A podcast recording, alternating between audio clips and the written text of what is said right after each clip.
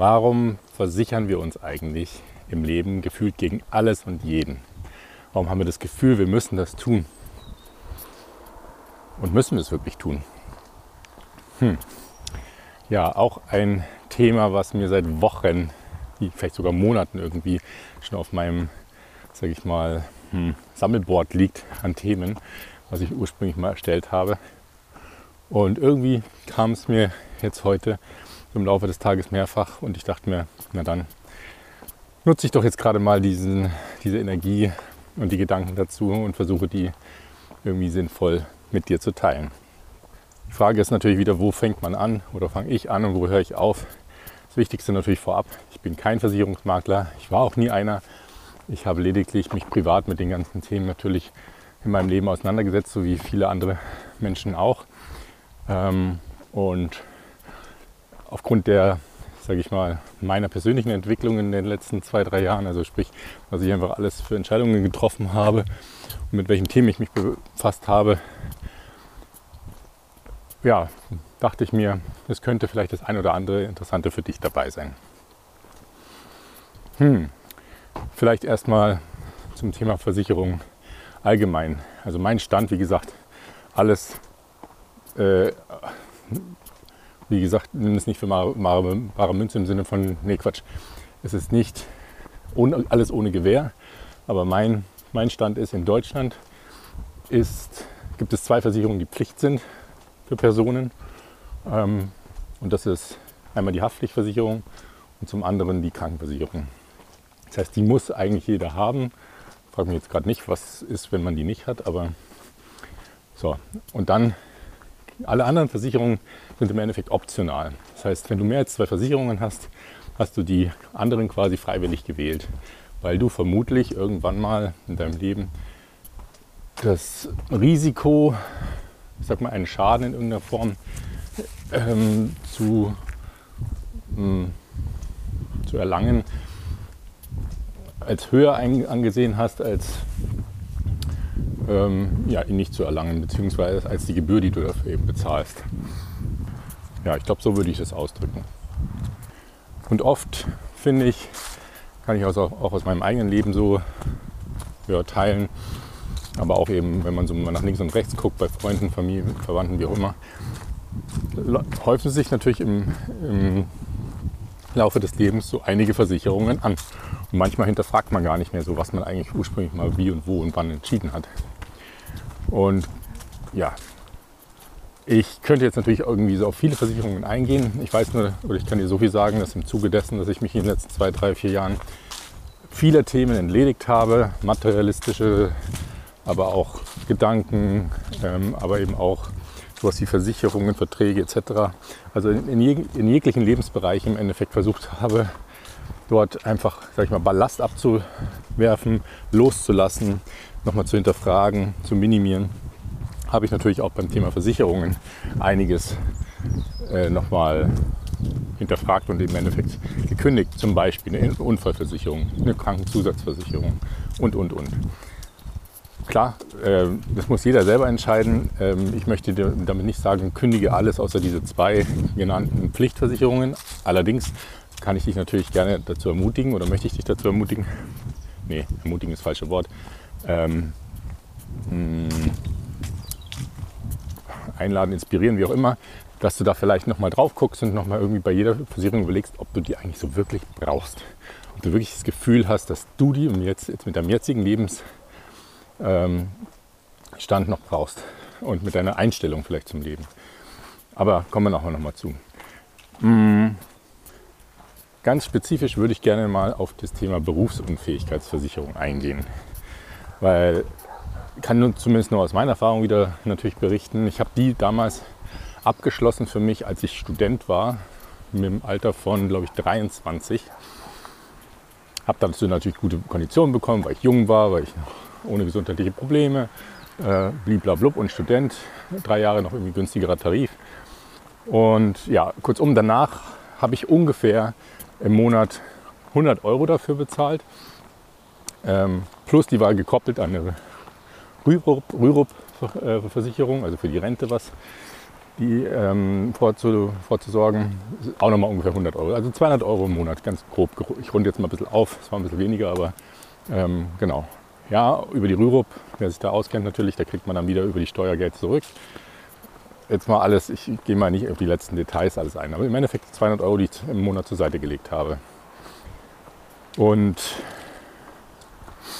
Entschuldigung, nicht zur Seite gelegt habe. 200 Euro, die die ich im Monat natürlich bezahlt habe, wovon die Hälfte im Endeffekt zur Seite gelegt in die Rente ist und die andere Hälfte ist eine, eine Risikoversicherung für den Fall, dass ich berufsunfähig werde. Also 100 Euro sind im Endeffekt zum Fenster rausgeschmissen, solange ich nicht berufsunfähig werde. Was ich natürlich nicht werden möchte, ähm, keiner hofft, aber ja.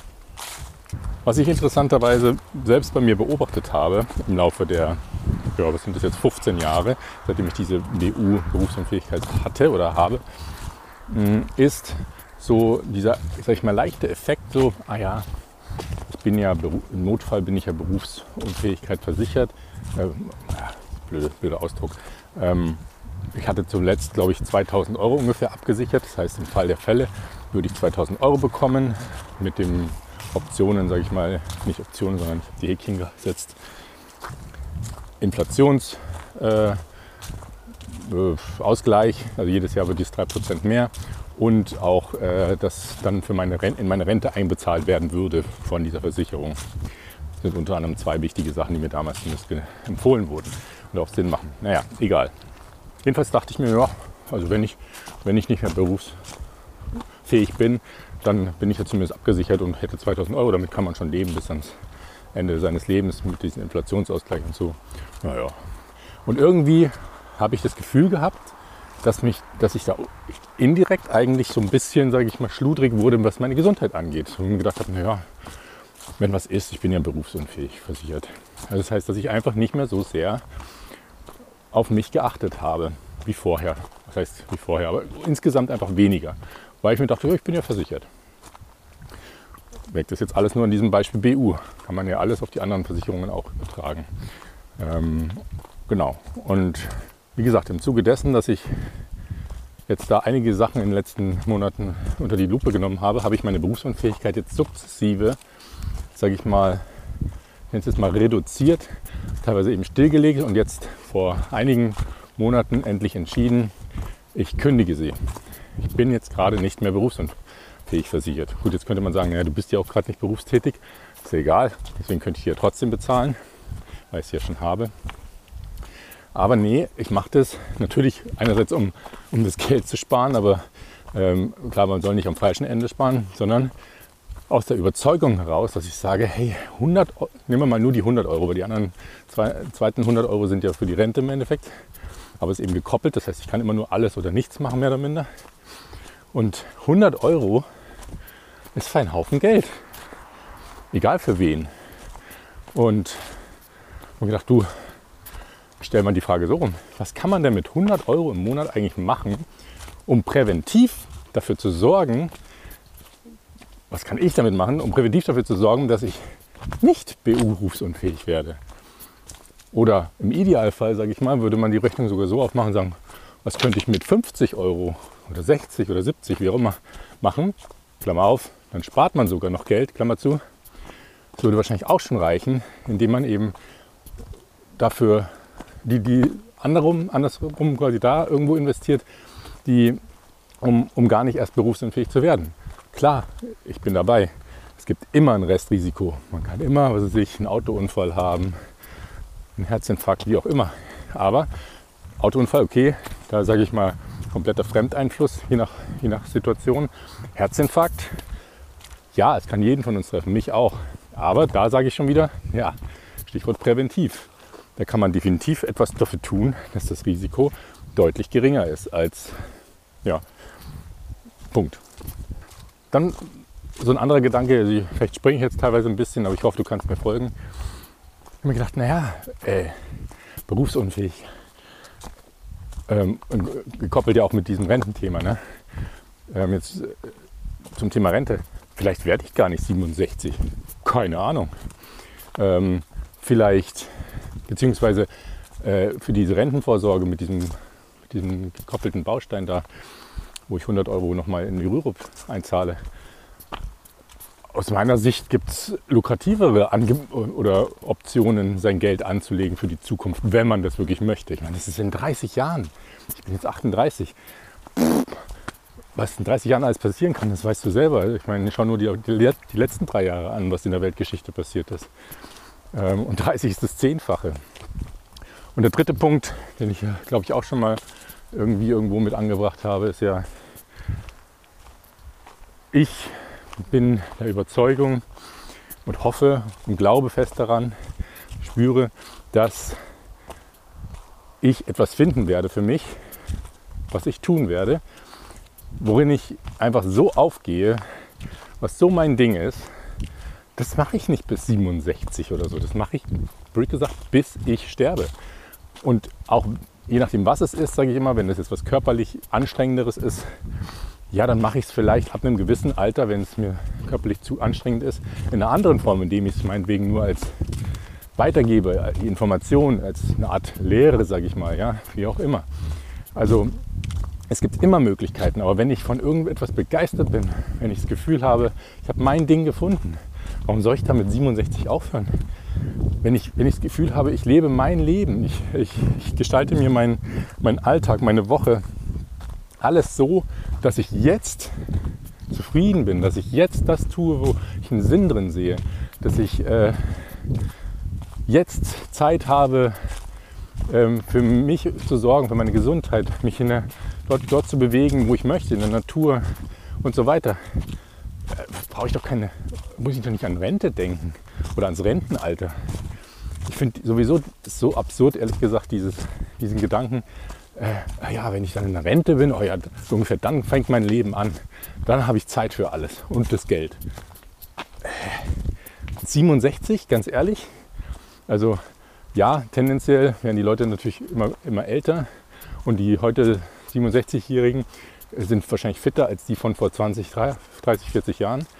Aber äh, es gibt genug Beispiele von Leuten, sowieso, klar, da ist dann an, sind andere Sachen schiefgelaufen, aber die gehen mit, die stempeln quasi mit 67 oder 66 aus aus der Arbeit, sind am nächsten Tag daheim und am übernächsten Tag fallen sie tot um. Oder am besten, also in Anführungsstrichen am besten noch davor. Ja, also kurzum, ähm, für mich dieses, dieser Punkt,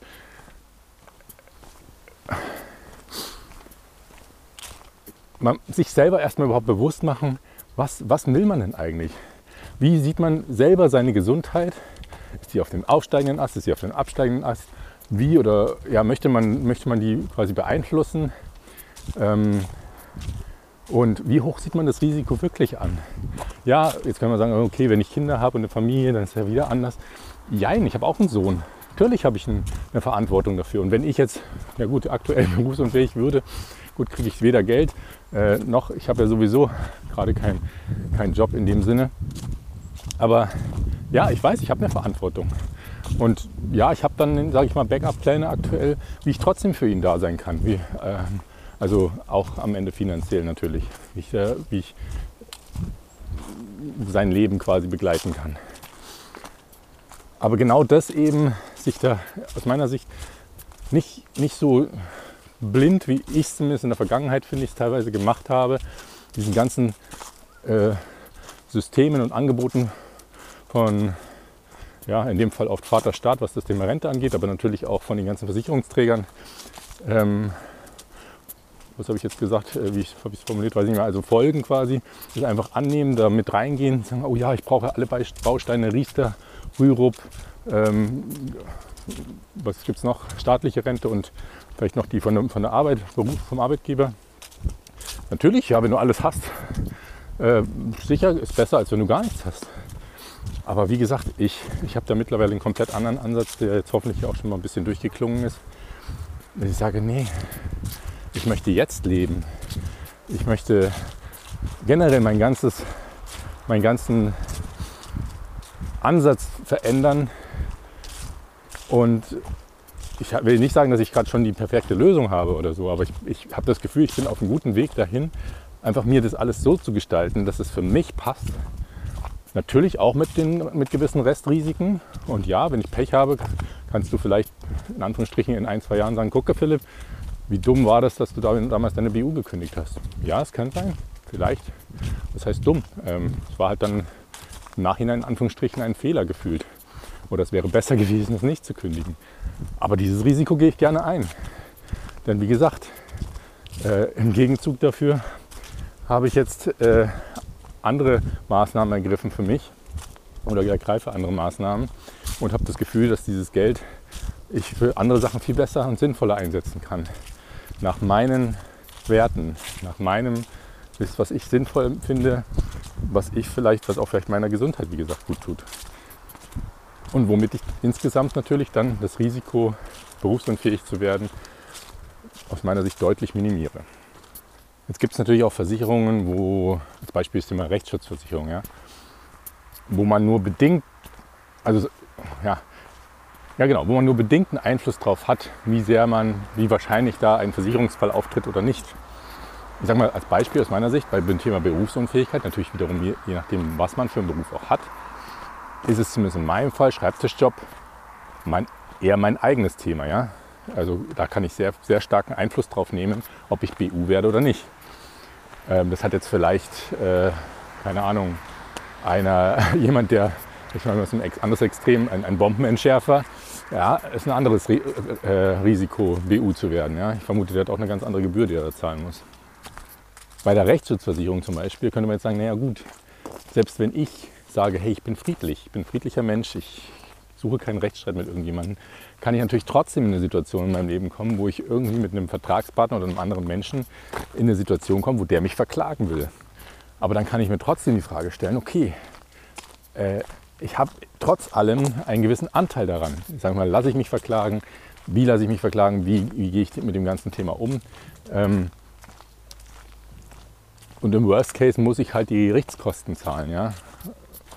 Oder naja, ist nicht der Worst Case, aber in einem Worst Case muss ich halt die Gerichtskosten zahlen. Klar, in einem weiterführenden Worst Case muss ich halt eventuell eine gewisse Strafe dann am Ende noch zahlen.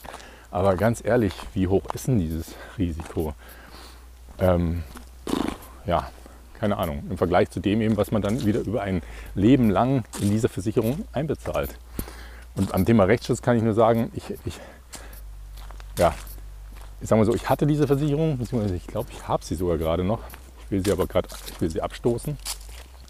Und die zum Beispiel wird ja alle zwei Jahre, glaube ich, oder sowas gefühlt um fast 10 Prozent oder sowas teurer. Also jetzt nicht mich auf die Zahlen festnageln. Warum? Der Hauptgrund ist, der mir bekannt ist von meinen Versicherungsvertretern, äh, ja, weil immer mehr Leute sich verklagen und die ganzen Kosten einfach explodieren. Und das ist ein weiterer Punkt, äh, auf den ich da gerade komme. Dadurch, wenn wir natürlich immer mehr alle, wir sagen, wir haben alle eine Rechtsschutzversicherung, dann denkt doch jeder, ach, ja, dann verklage ich jetzt mal, ne? Dann klage ich mal, dann klage ich mal. Ja, ey, was ist denn das für eine, für eine Haltung, für eine Einstellung?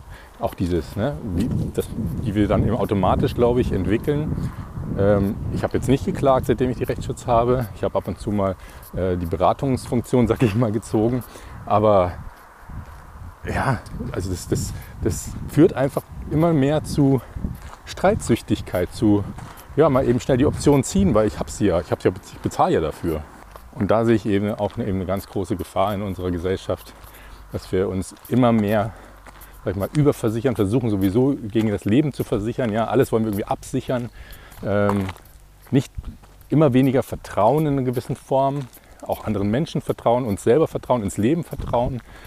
Und ähm, wie gesagt, ich bin da auch noch nicht, oder nicht wie gesagt, aber ich bin da auch noch nicht da, wo ich gerne sein möchte.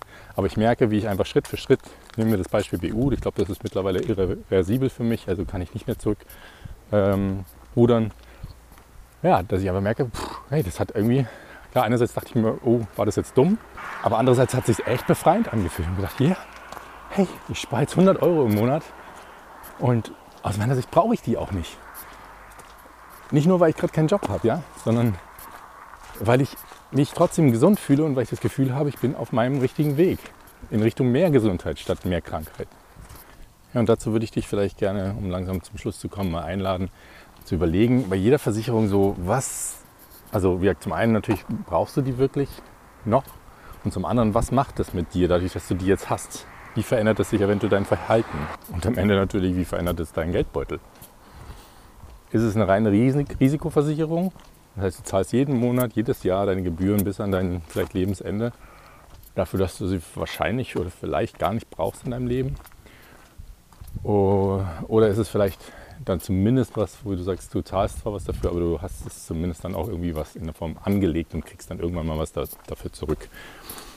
Hm, aber selbst da wird auch zu fragen, okay, macht es Sinn, sag ich mal, damit 100% der Sachen, die man so vielleicht mal anlegen will für die Zukunft, was ja nicht per se was Schlechtes ist, habe ich auch schon gemacht in meinem Leben und das habe ich auch nicht bereut, aber ähm, will man wirklich 100%, sage ich mal, so erzkonservativ anlegen, dass man eigentlich Geld dabei verliert, mit den, sowieso mit den aktuellen Inflationszinsen. Äh, aber ich will gar nicht mit der aktuellen Inflation so sehr spielen, weil das ist halt jetzt mal so. Gehen wir mal, hoffen wir mal, dass das irgendwann auch mal wieder sich normalisiert. Mm, ja. Oder, oder möchte man zumindest ein bisschen streuen, auch wenn wir natürlich teilweise alle anders erzogen wurden, ich auch.